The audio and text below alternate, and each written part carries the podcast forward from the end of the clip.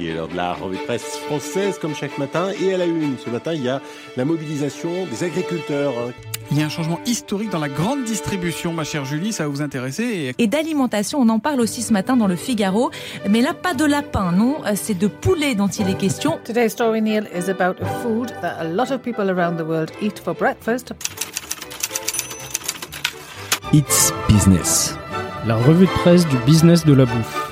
avec Olivier Fray. Et Daniel Coutinho.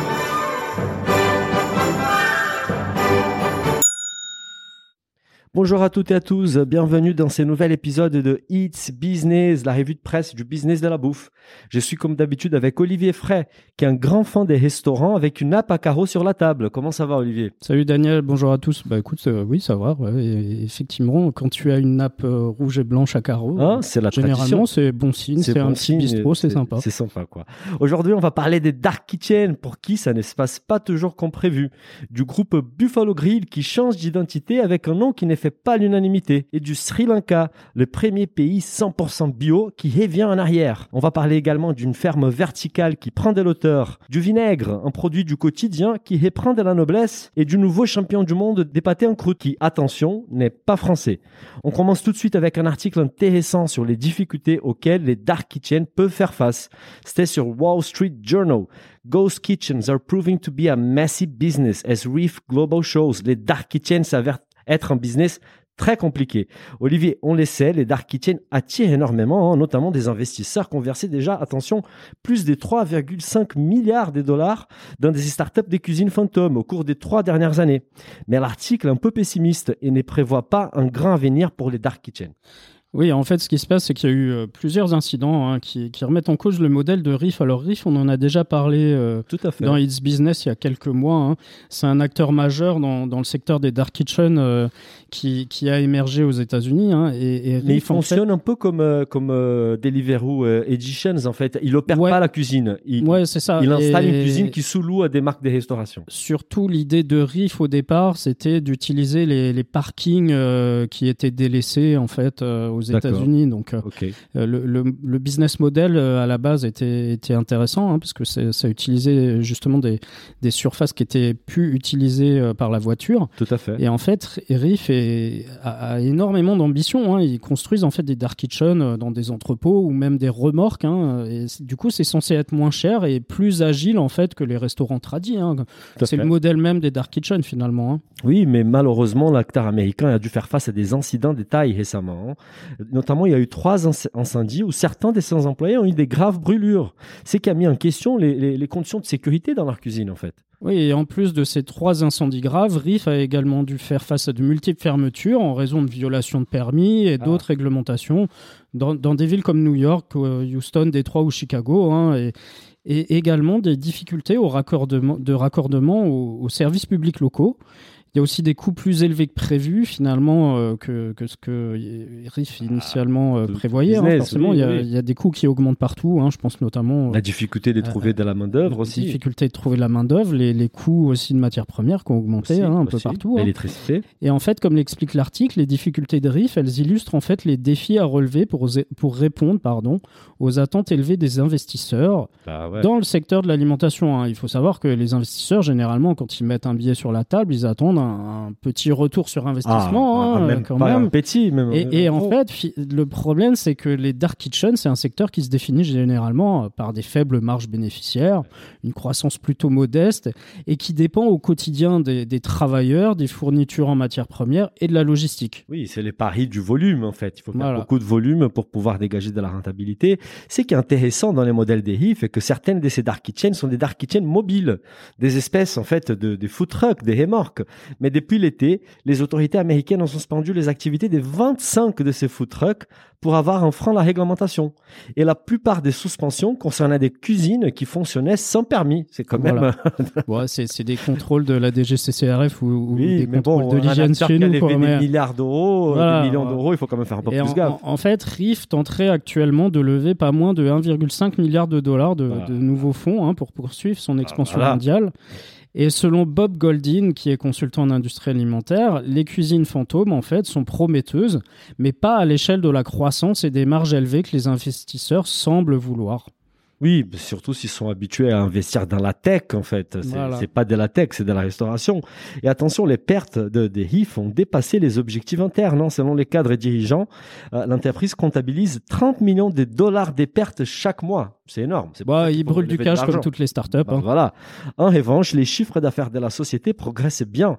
Ils enregistrent une augmentation des 600% euh, par rapport à l'année der- dernière. Mais malgré ces très bons résultats, plusieurs anciens managers des HIF et spécialistes du secteur des dark kitchen ont déclaré que l'acteur aura probablement du mal à répondre aux attentes des investisseurs en matière des retours sur investissement, notamment quand on compare aux startups du secteur de la technologie. Voilà, donc la, la vraie question c'est euh, est-ce que les investisseurs vont continuer à mettre des billes dans ce secteur-là ou est-ce qu'ils vont pas se dire bon bah on va prendre un, un secteur qui est, qui est peut-être plus rentable pour nous et moins risqué euh, et mettre Ah. nos, nos, nos ronds ailleurs quoi tout simplement. hein. Bah, y a tellement d'agents aujourd'hui que je pense qu'ils vont mettre un peu partout. Mais de toute façon, il ne faut pas oublier que les business de la bouffe, c'est du business, certes, mais reste avant, tout de la bouffe, avec pas mal des contraintes opérationnelles et des marges, comme tu disais, qui sont plutôt faibles. Ouais, c'est sûr. Et puis, et puis euh, avec un succès qui n'est pas forcément garanti non plus. hein. Non Euh, plus. Peut-être que quand le Covid sera derrière nous, euh, on, C'est on pas ira beaucoup plus au restaurant et on fera plus la cuisine chez nous. hein. Bah, j'espère.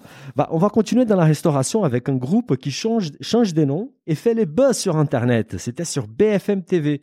Le groupe Buffalo Grill change des noms et se rebaptise Napa Caro. Olivier. Napacaro, surtout, ça s'écrit N-A-P-A-Q-A-R-O. Je pense que c'est les mêmes gars du marketing de, de- des Milka qui ont lancé la pâte Voilà. à Milka. voilà, c'est ça.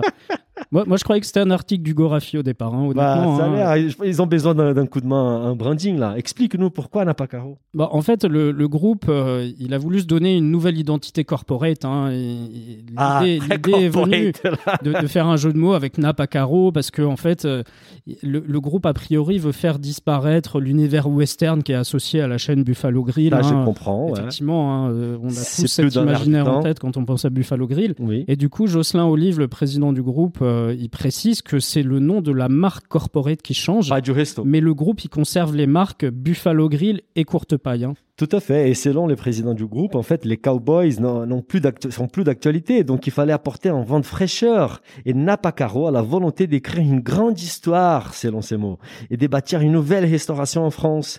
Bah, je ne suis pas sûr que la Napa Caro soit les symboles de la modernité, Olivier. Mais bon, les groupes semblent miser sur la tradition française, le patrimoine. Les produits phares des, des courtes pailles, par exemple, et les poulets rôtis du dimanche, on peut pas faire plus français. Ouais, c'est vrai. Moi, je suis un adepte du poulet rôti du dimanche, hein, j'avoue. Et en fait, l'article rappelle aussi que le, le groupe, il a racheté Courte Paille l'an dernier. Alors, Courte Paille, toi, tu connais peut-être pas, mais c'est moi, moins. moi, pour les gens de ma génération, ouais. c'est une chaîne emblématique. Hein, Oui, Courte. Paille, c'est euh, c'est quand même euh, beaucoup de restaurants aussi. Hein. C'est pas moins de 240 restaurants. 240 restaurants qui ont été rachetés. Sur, et donc, le groupe compte aujourd'hui 600 restaurants, hein, 360 Buffalo Grill et 240 Courte Paille. C'est pas mal. Et les groupes aussi en train de développer des dark kitchen. Il y a une marque qui s'appelle Bun Meat Bun, Bun, inspirée des burgers américains. Et il serait aussi en discussion pour acheter une chaîne de fast-food américaine présente en France. Il n'y a pas Mhm. beaucoup, donc euh, Ouais. quelle Ils chaîne vont racheter McDo, tu crois? Je pense pas. Ils vont, ils vont changer les noms de McDo aussi probablement. Mais c'est surtout en fait les branding qui a fait les boss sur Internet. Bah, il y a notamment les créateurs du nom qui s'est expliqué sur BFM TV. Je t'ai fait écouter, Olivier. Et je me suis rendu compte qu'on pouvait le, le, le, le condenser. Euh, alors, mode texto, c'est vite dit, mais disons, on l'écrit de façon syllabique. Et donc, euh, au final, on a ce nom, en fait, qui vient d'un- d'une icône, d'un truc très traditionnel de la restauration. Sauf que, bam, on le bouscule en le réécrivant différemment. S'il voulait faire bam et bousculer les codes, il a franchement réussi parce que nos amis sur Instagram et Twitter se sont amusés la semaine dernière avec cette magnifique création. Ouais, et puis moi, ça me fait penser aussi, euh, quand, quand je Napa Caro, ça me fait penser à Napa Piri, en fait, tu vois, la, la marque de marque vêtements. donc, Ouais, euh, ouais. bon, et- écoute, hein, pourquoi pas, hein, Tu n'as pas mis des Twitter sur, sur les noms, on n'a pas Non, c'est vrai, mais non. Mais il y en avait plein, quoi. Ouais, c'est j'ai vu plein de, des- C'est clair. Ça a beaucoup, beaucoup fait causer. C'est clair. Bon, en termes de, de, de, de, de- de visibilité, notoriété, c'est pas mal, c'est bien parti au moins. Oui, oui, c'était peut-être fait pour faire le buzz, hein, d'ailleurs. On verra. On continue avec un article intéressant qui nous parle d'une transition au bio faite un peu n'importe comment. C'était sur La Tribune. Premier pays au monde passé à l'agriculture 100% bio, les Sri Lanka fait machine arrière et réintroduit les pesticides. Olivier, je ne savais même pas que les Sri Lanka étaient passés en 100% bio, mais apparemment cela n'a pas duré longtemps. Oui, en fait, ça a duré six mois. hein. c'était très court. Seulement six mois après avoir été le premier pays du monde à se lancer dans le développement d'une agriculture 100% bio, en fait, le, le Sri Lanka, il a décidé tout simplement de faire machine arrière et il vient d'annoncer la levée de l'interdiction de tous les produits agrochimiques. Waouh, cette décision a été prise en fait en avril dernier, dépassée en 100% bio, et du jour au lendemain en fait, les présidents ont interdit tout import des produits pesticides ou herbicides. C'est fou. Ouais, et surtout quand on sait que chez nous, pour passer en bio, il y a euh, Trois ans, quoi. de conversion. Voilà, ça hein. prend du Là, temps. Il l'a fait du jour au lendemain. Il faut avoir les outils pour se préparer à ces changements, ça se fait pas comme ça. Et les agriculteurs, qui représentent quand même un tiers de la population de l'île, étaient très inquiets. Ils réclament un temps de formation spécifique pour pouvoir réaliser la transition vers l'agriculture bio, ainsi que disposer du matériel adéquat. Même si selon un sondage réalisé par l'Institut Verity Research, ils sont plutôt favor- favorables à l'agriculture biologique, il faut les faire quand même d'une façon euh, cohérente et, Ouais, et voilà, prendre ça a les été temps de fait faire un peu n'importe comment. hein. Et en fait, le secrétaire du ministère de l'Agriculture, il a déclaré que compte tenu de la nécessité d'assurer la sécurité alimentaire, Mhm. nous autoriserons désormais les intrants chimiques dont le besoin est urgent. Donc c'est vrai que le, pro- le pays fait face quand même à des récoltes en baisse euh, et, et il faut assurer la, la sécurité alimentaire. C'est devenu vraiment la problématique de tous les pays aujourd'hui. hein. Depuis le Covid, tout le monde cherche à assurer sa sécurité alimentaire. Et du coup, le problème, c'est que avec des récoltes en baisse, on avait moins de produits disponibles sur le marché. Et en fait, l'une des raisons de cet échec, c'est probablement le fait que cette décision elle a été prise à la va-vite. hein. Ah, on est va- pas se leurrer. hein. Et l'article explique notamment qu'il était impossible qu'un pays passe à l'agriculture 100% biologique dans un si court laps de temps, Impossible. d'autant ouais. qu'à l'heure actuelle, les pays qui se sont fixés les objectifs euh, les plus forts hein, de développement de l'agriculture bio, ils visent pour la plupart un seuil aux alentours de 10%. 10%. Et Voilà. là, Sri Lanka qui passe tout de suite à Voilà. 100%. Quoi. Ouais, c'était un peu n'importe quoi. Euh, et le Sri Lanka aussi n'a pas échappé à la crise, a enregistré l'année dernière sa pire performance économique, hein, avec une contraction des 3,6% de la production. Les gouvernements ont dû élever les mois derniers le plafond de sa dette de 2 milliards de dollars pour financer ses dépenses de fin d'année. Et les problèmes des productions liés à cette transition faite à la va-vite n'ont pas aidé à la situation économique du pays. Quoi. Et, et la sécurité alimentaire, elle est aussi en danger euh, pour un, un- un aspect auquel on pense moins, on pense euh, baisse de la production, mais Mhm. il y a aussi un manque de devises étrangères et en fait les finances du pays, elles sont au plus bas. Forcément, il y a moins de touristes hein, depuis le, le début du Covid. Qui est très important pour l'économie. euh, qui amenait les devises étrangères C'était les touristes. Et l'économie du pays, elle est dépendante de, du tourisme, hein, clairement. Mhm. Et c'est un secteur en fait qui souffrait déjà avant la pandémie. hein.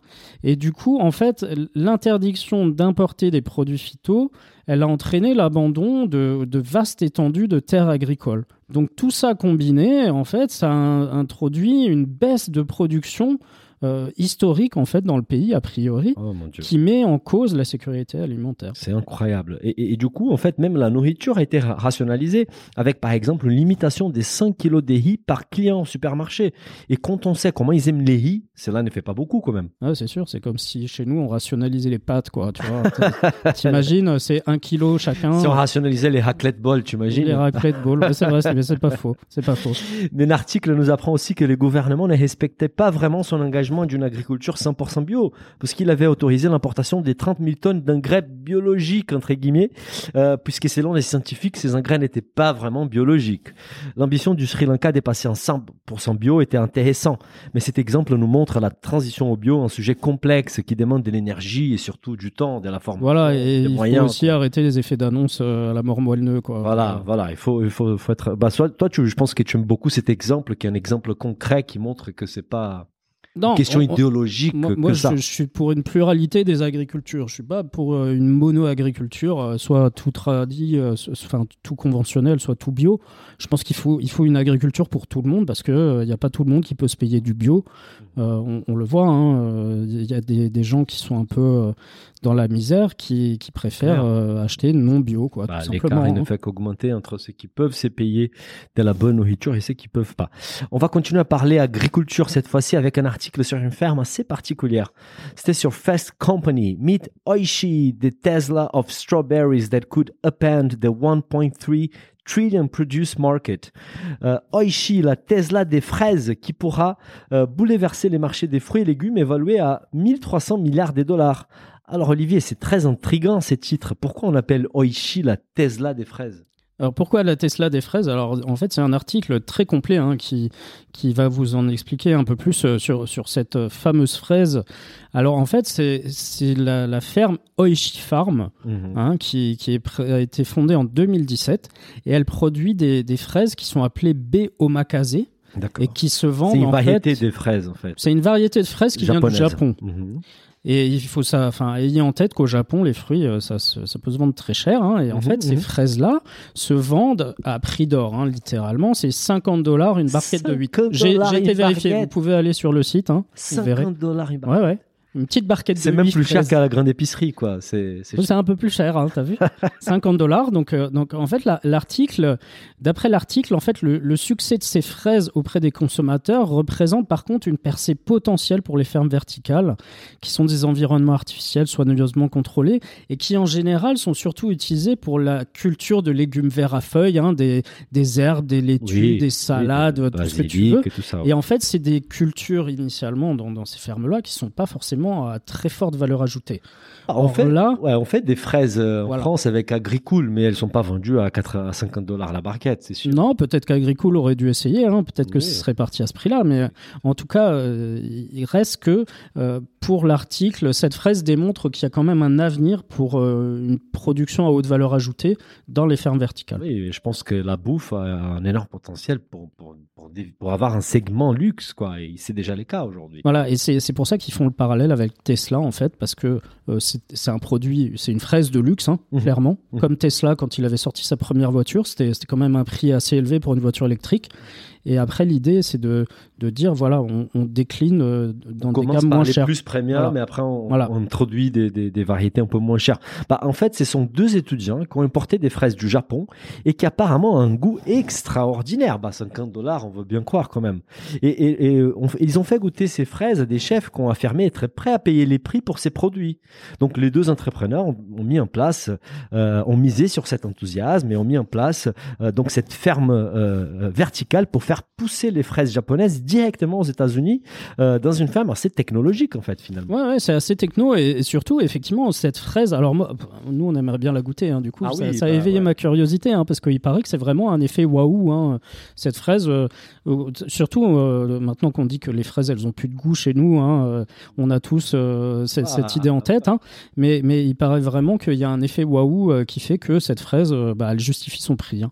Et, et en fait, selon l'article, hein, la ferme verticale, euh, ce serait en fait la clé pour débarrasser des pesticides.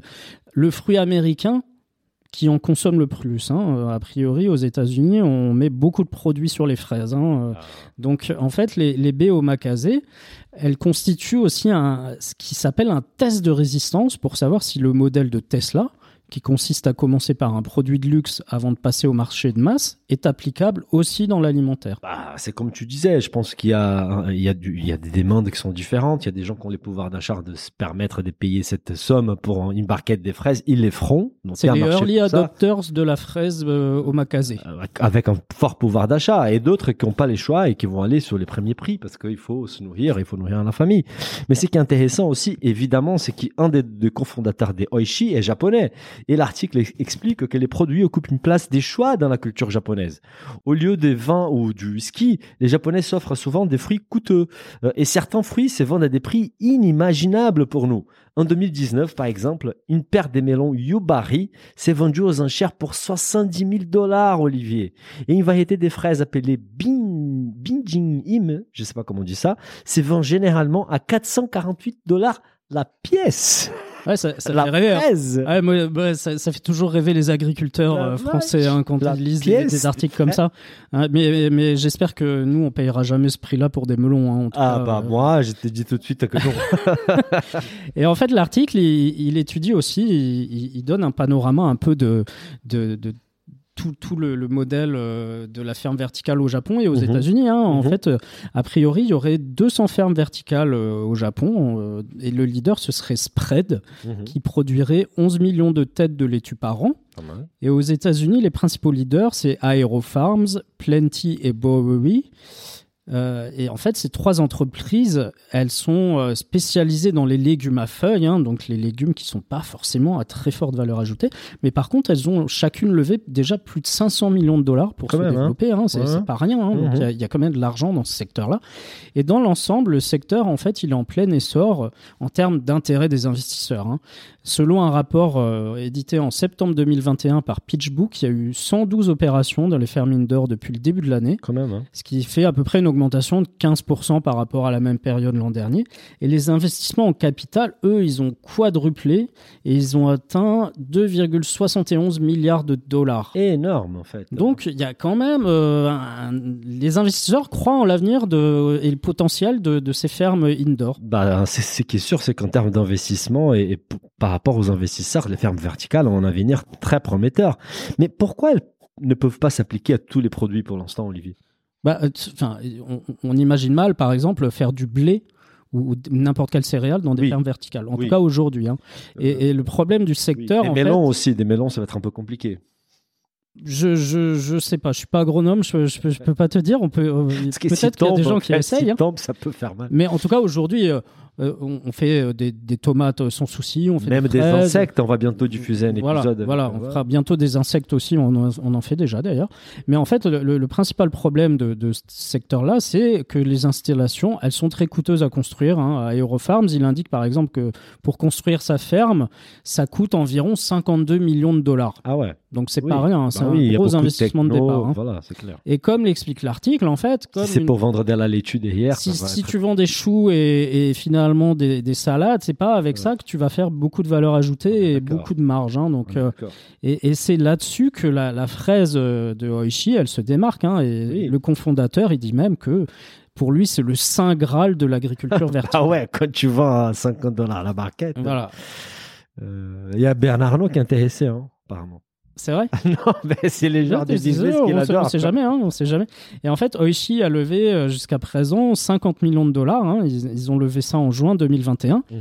Ils prévoient de lancer d'autres variétés de fraises en fait à des prix plus abordables. Voilà, bah, ils merci. commencent par le haut de gamme Sympa, et après Ouais. ils veulent faire des fraises plus abordables. Ils développent un modèle euh, de qualité supérieure qui sera pas aussi coûteux euh, que, que l'omakase, mais euh, aussi une autre variété destinée à concurrencer les fraises classiques que tu trouves dans les supermarchés. Bah, écoute, très intéressant cet article. Merci beaucoup, Olivier. Et des fraises haut de gamme, nous passons au vinaigre haut de gamme. C'était sur les JDD.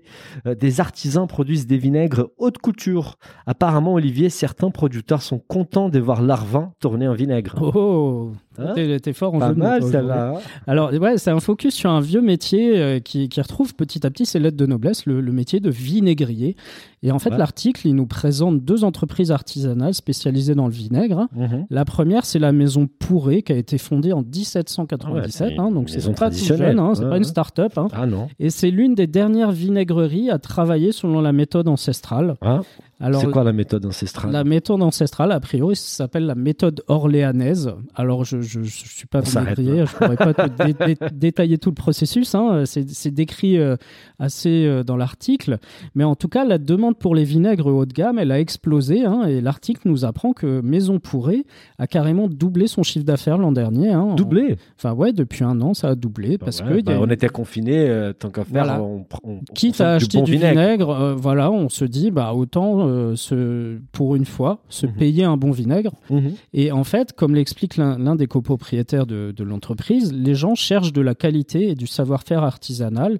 Ils sont saturés de mauvais balsamiques vendus depuis 20 ans en grande surface. Mhm. Et en fait, la deuxième entreprise, elle s'appelle Vinaigrerie Desac. Et là-bas, on fabrique le vinaigre selon cette méthode orléanaise. hein. Oui, et c'est sûr que c'est très rare en fait de trouver du bon vinaigre.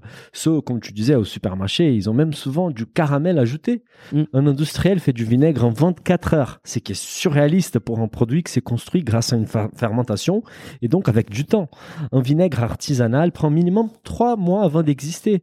Et certains millésimes peuvent maturer pendant plus de 20 ans. C'est comme des grands des grands, Des grands vins. Ouais, ouais. Ouais, c'est comme des grands vins. Donc, euh, forcément, il y a des coûts de stockage, donc ça coûte plus cher. hein. Et on apprend également qu'en fait, c'est Pasteur qui a découvert le principe de Ah. fabrication du vin aigre, hein, Mhm. à savoir la transformation en acide acétique qui est due au contact de l'air et provoque une fermentation du vin et la création d'une mer de vinaigre. Attention. Voilà. Et, et- et il faut souligner aussi que ces vinaigres de gomme sont très utilisés dans les restaurants étoilés. L'article cite notamment les chefs qu'on adore, Pierre Guenière, qui a convié en cuisine Chloé Charles pour un dîner à quatre amants. Et au menu, entre autres, il y avait un poulet au vinaigre. Un plat qui est populaire, mais bichonné pour l'occasion et transformé en plat étoilé. Très différent de la recette originale lyonnaise, qu'on rappelle a été inventée pour masquer une volaille un peu passée derrière des échalotes et du vinaigre rouge. Oui, voilà, donc c'est une nouvelle utilisation du vinaigre. Ah, voilà, les vinaigres haut de gamme, on est, on est ravis de lire ça. Bah, on va continuer avec la haute gastronomie, mais cette fois-ci pour parler d'un autre plat typique lyonnais. Lyonnais, bon, de la région des Lyons, on va dire, c'était sur Lyon capitale. Lyon, un chef japonais sacré champion du monde des pâtes et croûtes à l'abbaye des Bocuse. Alors Olivier, les Japonais sont très présents dans la haute gastronomie en France. Nous avons même un chef japonais trois étoiles à Paris, hein, Kei Kobayashi. Et encore une fois, nos amis nippons nous montrent à quel point ils tiennent à cœur notre cuisine. Oui, et cette année, c'est le chef japonais Kohei Fukuda qui a été désigné champion du monde de pâte et croûte. hein. Et, et en fait, c'est la, la dernière édition, c'était aussi un japonais qui a gagné. Voilà, donc les, les Français, ils sont un peu à la ramasse là depuis quelques temps. hein. Il faut se, se remobiliser, hein, les amis. Et en fait, il a remporté le concours avec un pâté croûte au canard de chaland et au foie gras. Tu as vu les photos de, du- de son patin J'ai vu, oui, ça C'est donne envie. hein. Magnifique. Ouais, ça- J'ai jamais vu un truc si beau, quoi. Ouais. Et, et apparemment, ils étaient beaux aussi, parce que au moins les commentaires sur les réseaux sociaux. C'était en fait Gilles Véraud qui a fait, avec qui on a fait un podcast Business of Bouffe il y a quelques mois, qui, qui a participé au concours il y a, il y a très longtemps. Et il nous disait à quel point dans ces concours, les visuels comptent beaucoup. Parfois même plus que les goûts. Et là, franchement, d'un- d'un d'un point de vue visuel, bah, il a tout défoncé. Euh, mais, mais ce que je disais, les commentaires aussi étaient très élogieux par rapport au goût de son pâté en croûte. Bah, Peut-être qu'un jour on pourra le goûter. hein. Bah, il faut aller à Tokyo. Voilà. Voilà. C'est simple. On va aller à Tokyo manger du pâté croûte. Olivier, c'était un épisode très sympa comme d'habitude. Et on se retrouve la semaine prochaine pour le dernier épisode des Hits Business de l'année 2021. Ouais, c'est déjà. hein. Ça passe vite. Ouais. Allez, au revoir à au tous. revoir à tous. Si le podcast vous a plu, n'hésitez pas à le noter 5 étoiles sur votre appli et à le partager autour de vous. Pour vous abonner à la newsletter, il suffit d'aller sur businessofbouffe ou olivierfray.com et vous abonner dans la rubrique newsletter. Bonne semaine et à bientôt